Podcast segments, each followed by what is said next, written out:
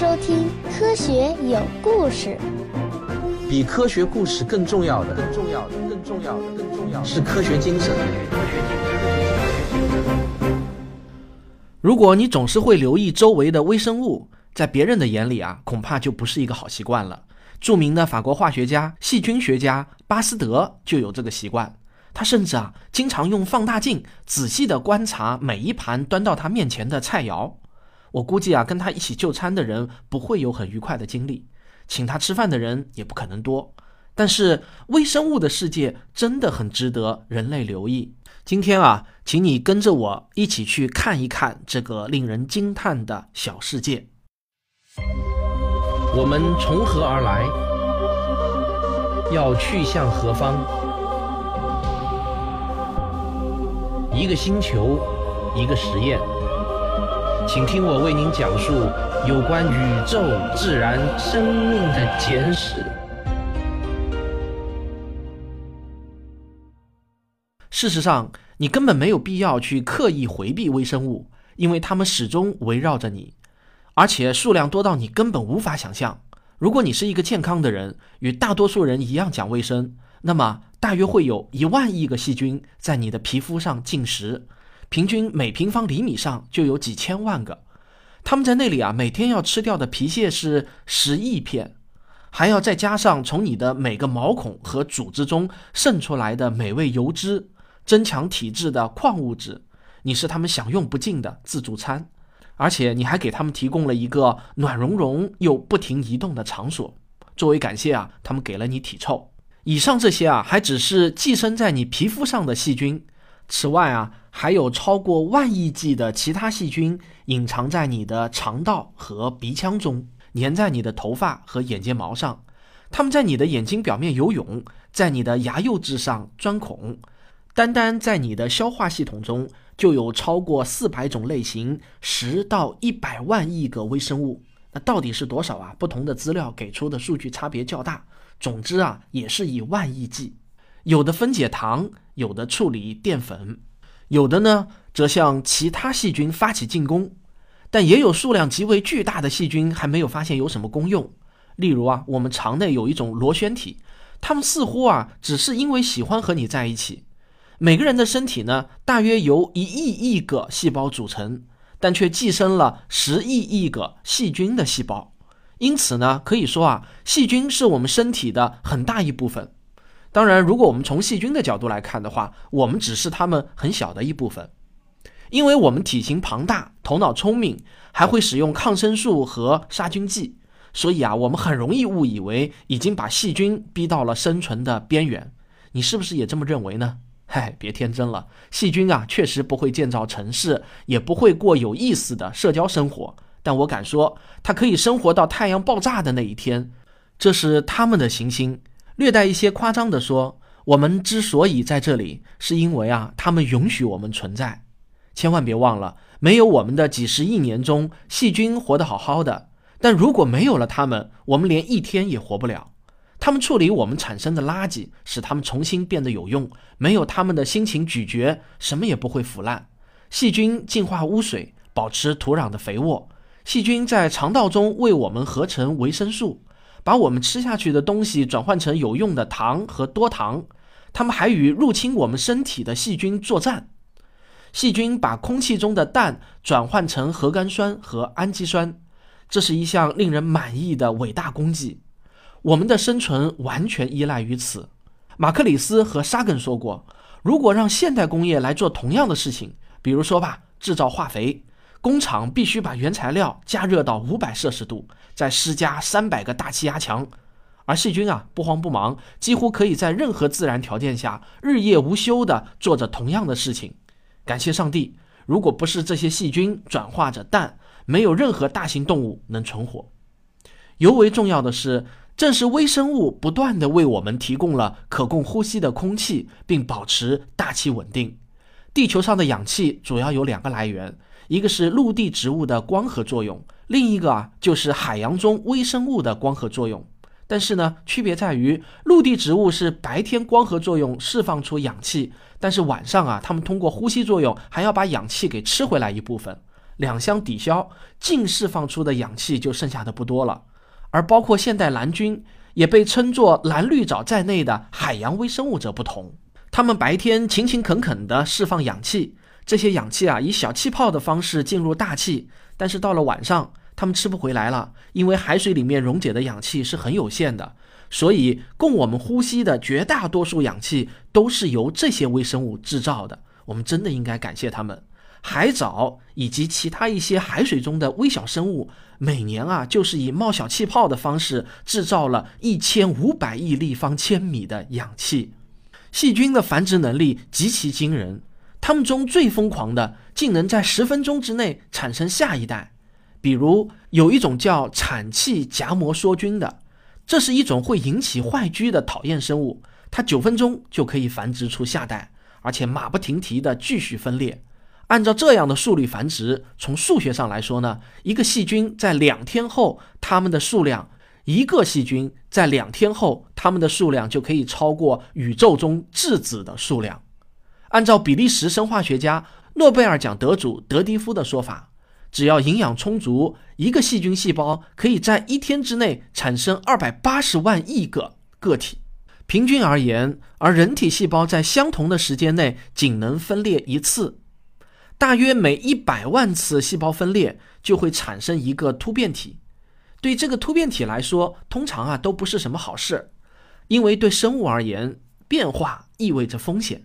但是有时在很偶然的情况下，这一新的细菌会获得一些意想不到的能力，例如刚好可以抵御抗生素，于是细菌便可以共享这一能力。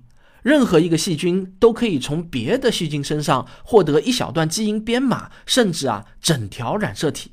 过去我一直以为啊，所有具备耐药性的细菌都应该是那个突变体的后代，没想到啊，我跟专家一了解，细菌比我们想象的更能耐。如果一个细菌死了，它的 DNA 可以释放到环境中，被其他细菌摄取后，那些细菌也就获得了耐药性。打一个夸张的比喻啊，这就好比我们人类能从昆虫那儿获得必要的基因，长出翅膀，或者啊能在天花板上行走。马克里斯和沙根在他们合著的一本书《微小的宇宙》中写道：“所有的细菌实际上都是在同一个基因库中游泳。”在某一个细菌区域出现的适应环境的变化，会迅速地扩散到另外一些区域中。这意味着，如果从基因的角度去看细菌，那么所有的细菌就像是一个超级生物，虽然微小而分散，但却难以战胜。在任何你吐出、滴下或者泼出的东西上，细菌都能生长和繁殖。只要给它们一点儿水汽，比如啊，你用湿抹布擦一下柜子。它们很快就会在上面滋生，就像凭空而来。它们什么都吃，不论是木头、墙纸上的胶水，还是干漆中的金属颗粒。澳大利亚的科学家发现了一种叫隐固硫杆菌的细菌，它们竟然可以生活在足以融化金属的浓硫酸中。实际上啊，离了硫酸，它们反倒活不了。还有一种叫释放射微球菌的细菌。可以舒舒服服地生活在核废料桶中，拼命地吃着里面的布和其他一些物质。有一些细菌分解化学物质，但据我们所知，它们从中得不到一点儿好处。细菌的生存范围极为广阔，不论是沸腾的泥潭和烧碱池，还是盐层的深处和海底，我们都能找到它们。我们在南极洲麦克默多干谷的冰水池中发现了它们。我们在太平洋超过一万一千米深的海底也发现了它们，那里的压力啊可是地表的一千多倍，相当于五十多架大型客机压在上面。有些细菌似乎是无法被消灭的，比如说耐辐射祈球菌，核辐射也丝毫影响不了它们。用放射线轰击它的 DNA 碎片，竟然能立即重组。就好像是恐怖电影中一只杀不死的怪物四处乱飞的肢体碎片一样。生存能力最强的可能是一种叫链球菌的细菌，它躲在密封的照相机镜头中，在月球上啊待了两年之后又恢复了生机，把当时发现它的人吓了一大跳，还以为啊是月球上发现了生命。总而言之呢，几乎没有什么环境是细菌不能生存的。人们把探测棒深入到深海热液的喷口。那里热的连探测棒也开始融化，但是居然还发现了细菌。上世纪二十年代，有两位来自芝加哥大学的科学家巴斯汀和格里尔，他们宣布从来自地下六百米深处的石油中分离出了一种活着的细菌。当时啊，这个观点被认为实在是太荒唐了，因为人们实在不认为在六百米深的地下还能有活的东西。整整五十年中，人们都假定样品受到了地面微生物的污染。现在我们已经知道，有大量的微生物生活在地球内部的深处，它们中有许多与典型的有机世界大相径庭。它们啃食岩石，或者说是岩石中的物质，比如铁、硫、锰等。它们吸入的也是一些很怪的东西，比如铁、铬、钴，甚至啊是油。这一过程也许对浓缩金、铜等贵金属起到了作用，也可能对石油和天然气的存储帮助很大。甚至有种观点认为，正是由于他们辛勤的咀嚼，才创造了地壳。现在呢，有一些科学家认为，我们的脚底下可能生活着一百万亿吨细菌，它们被统称为地下自养微生物生态圈，英文缩写呢是 SLIME（Slime）。康奈尔大学的托马斯·高尔德估计，如果把地球内部的细菌全部挖出来堆到地面上，可以在整个地球表面堆出十五米高之多，相当于啊四五层楼。假如这个估计正确的话，那么意味着生活在地底下的生命要比生活在地上的还要多呢。好，小歇一下，进个小广告。我是科学视频化的主播吴京平，我是科学有故事的主播汪杰。这是一堂为期半年的科普经典解读课，跟着我们打开看待世界的全新视角。毁了你们三观，我们可不负责啊！科普经典解读课已经开始正常更新，请到喜马拉雅 FM 上搜索即可。在地底深处，微生物紧紧收缩着它们的个头，并且啊很懒惰。它们中最活跃的也要一个世纪才分裂一次，有些可能要五百年才分裂一次。经济学人杂志为此评论道：“长寿的关键看起来啊就是少动。一旦环境变得恶劣，细菌就会关闭所有的系统，等待好时光。”一九九七年，科学家们成功的激活了一些炭疽细菌，他们在挪威的特隆赫姆博物馆的展品上冬眠了八十年之久。有一听保存了一百一十八年的肉罐头和一瓶保存了一百六十六年的啤酒，刚一打开，有一些微生物就立即苏醒了过来。一九八六年，俄罗斯科学院宣布，他们激活了西伯利亚永久冻土层中已经休眠了三百万年的细菌。而宾夕法尼亚希切斯特大学的弗里兰和他的同事们于两千年宣布，在新墨西哥州卡尔斯巴德地下六百米深的盐井中。有一种叫做二叠纪芽孢杆菌的细菌，已经休眠了二点五亿年。他们激活了这些细菌。如果真是这样啊，这些微生物可是比这片大陆还要古老。当然，弗里兰的这份报告也遭到了许多有力的质疑。有很多生化学家坚持认为，经过这么长的时间，微生物的某些成分会失效，除非它们能不时的自我苏醒。然而，即使细菌真的会偶尔复苏，它们体内存储的能量也不可能支撑那么久。另一些更怀疑的科学家则认为，弗里兰的样本受到了污染，不是在收集过程中呢，就是埋在地下的时候。到了2001年，以色列特拉维夫大学的一个研究小组发现，二叠纪芽孢杆菌与现代的一种叫远古芽孢杆菌的细菌极为相似，后者呢是在死海中发现的。两者之间啊，仅仅只有两个基因序列是不同的，而且啊，也只是稍稍不同。以色列的研究人员写道：“难道要我们相信二叠纪芽孢杆菌在二点五亿年所积累的基因变化，在实验室中只要三到七天就能完成吗？”弗里兰就回应说：“啊，细菌在实验室中的演化速度要比在野外快得多。”哼，也许是吧，但是谁对谁错，我真的无法判断。即使在人类进入太空时代后，有很多教科书依然把所有的生物分成两大类型，也就是植物和动物，这是相当惊人的事实。而微生物的位置啊，则是含含糊糊的。变形虫和其他一些单细胞生物被当作是原始的动物，而海藻啊则被当作是原始的植物。细菌也往往被归到植物中，但其实啊，人人都知道它们并不属于植物。早在19世纪末期，德国的博物学家海克尔就提出啊，细菌应当放到一个单独的门类中，他称为原核生物。但是他的这个观点，直到上世纪六十年代才被一部分的生物学家所接受，也仅仅是一部分而已。一九六九年出版的《袖珍美语词典》中就没有承认这一术语。其实呢，即便是在肉眼可见的宏观世界中，也有许多生物没法按照传统的方法分类，比如啊，真菌类，包括蘑菇、霉、霉菌、酵母和马伯菌等。虽然它们几乎总是被当作植物体，但事实上啊，它们无论是繁殖方式还是呼吸成长方式，与植物都不太相同。从结构上来说呢，它们倒是与动物有着一些相似之处，因为它们构建细胞的材料有相似之处。昆虫的外壳和哺乳动物的脚爪都是由类似的材料构成的，只是啊，它们的味道可就没有蘑菇那样鲜美了。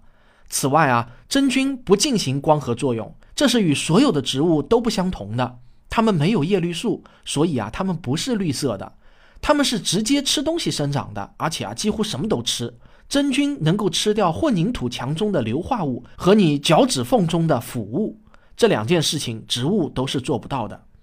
与植物可能是唯一相似的地方啊，是它们也有根。按照目前生物界比较一致的分法。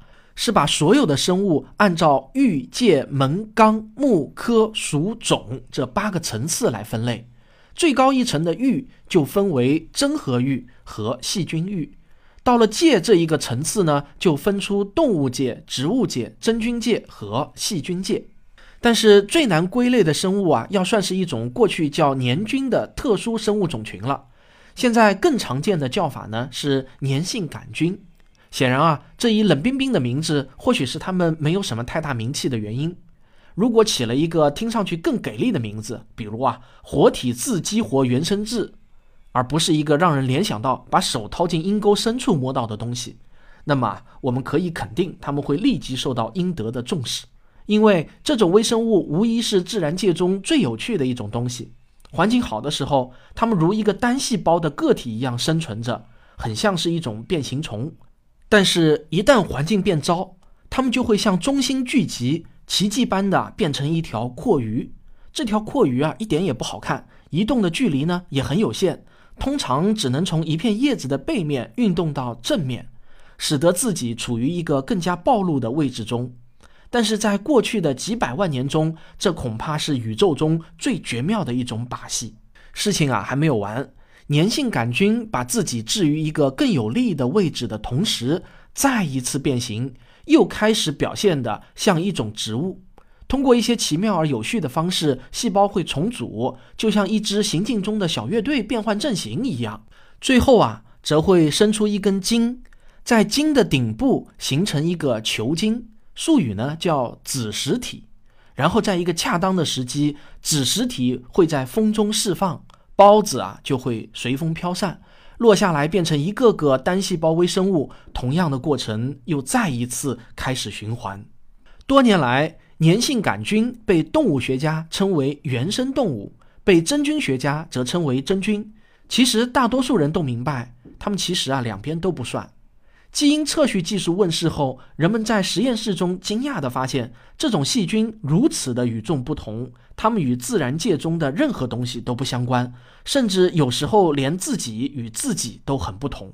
一九六九年，康奈尔大学的威泰克试图好好整理一下越来越显得不足的分类学，最终呢，他在科学杂志上提出了一种方案，把所有的生命分成五个主要的类型。动物、植物、真菌、原生生物和原核生物。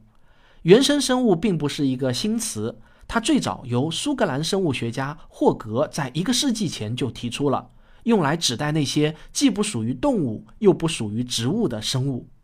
尽管威泰克的新体系是一次巨大的进步，但是原生生物的定义依然是很不明确的。有的分类学家把这个词保留起来，特指大的单细胞生物。也就是真核细胞，但是另外一些分类学家则把它们用来当做存放生物学单只袜子的抽屉，把所有不好分类的东西啊都统统往里面放，比如说粘性杆菌、变形虫，甚至是海藻以及别的很多东西。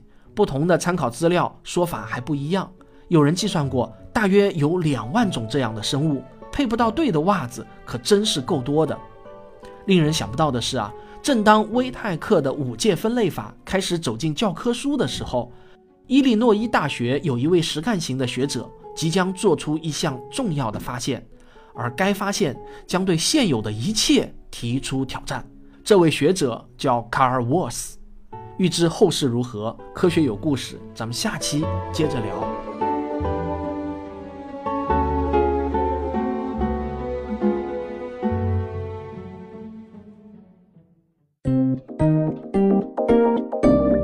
学声音，这个上一期的听众问答啊，我说自从知道了我的父辈这一代饿死了很多人，当然我那个很多啊，用了一个具体的数量词来指代，然后就有一些人说我没有证据，不要随口乱说。那我知道呢，这个话题很敏感，所以啊，我只能放在结尾废话中偷偷的、小心翼翼的说两句，说的太多或者太显眼的话，就很容易被枪毙的。我想告诉大家，对于这种非常重要的数量，我是不可能随口乱说的。这在我眼里啊，就是一个非同寻常的主张。我只有看到了足够多的、足以让我信服的证据，我才敢那么说的。要让我相信一个非同寻常的主张啊，那也是千难万难的。有些人呢，就让我把证据说出来，我倒是也想，可惜啊，我不能说，说了也会被下架的。像我《时间的形状》中红色革命那四集啊，只不过说了一些有官方正式记载的历史事实，所有的史料呢都来自于类似于像《人民日报》这样的官方正式出版物。结果呢，大家也都看到了，被下架了。我收到的系统通知呢是该节目因为违反了相关法律规定被下架。但是啊，有意思的是啊，在另外一个没有什么订阅量的有声书《时间的形状》这个专辑中啊，这个是我授权过的。红色革命的相关章节呢就没有被下架，所以呢政策的执行也是区别对待的。关键呢是有没有被注意到。不过啊，比这个更有意思的是啊，那几条通知我被下架的系统消息也有一天神秘的消失了。也就是说啊，连这几期节目曾经存在过的证据也消失了。那从这个例子可以看出啊，有些话普通人能说，我是不能说的。因为我似乎啊已经被当作是一个小小的公知来对待了，尽管我根本不认为我自己是什么公知，我只是一个刚刚够温饱的科普主播，有这么一小群喜欢听我节目的听众而已。所以呢，我没有办法直接在节目中说证据，但是呢，我可以告诉大家，所有的这些证据，包括正反双方的证据的索引在哪里可以找到。维基百科上有一个词条叫“三年困难时期”。有兴趣的听众啊，可以自行阅读。我就是在阅读了这个词条之后呢，按照我自己的方式做了一些判断之后，我采信了其中的某些观点，说出了那个数量词。当然，这仅仅代表我个人的一点浅见，但是啊，肯定不是随口瞎编的。好了，今天说的有点多，或许啊不该说这些，还是希望大家继续给我捧场。我们还是只谈科学。欢迎大家购买我的第一个视频课程《少年相对论》，这个呢绝对是正能量的，也没有任何的敏感词，在科学有故事的微信公号中可以找到。感谢大家的收听，如果你喜欢我的节目，请别忘了订阅、点赞和留言评论。我们下期再见。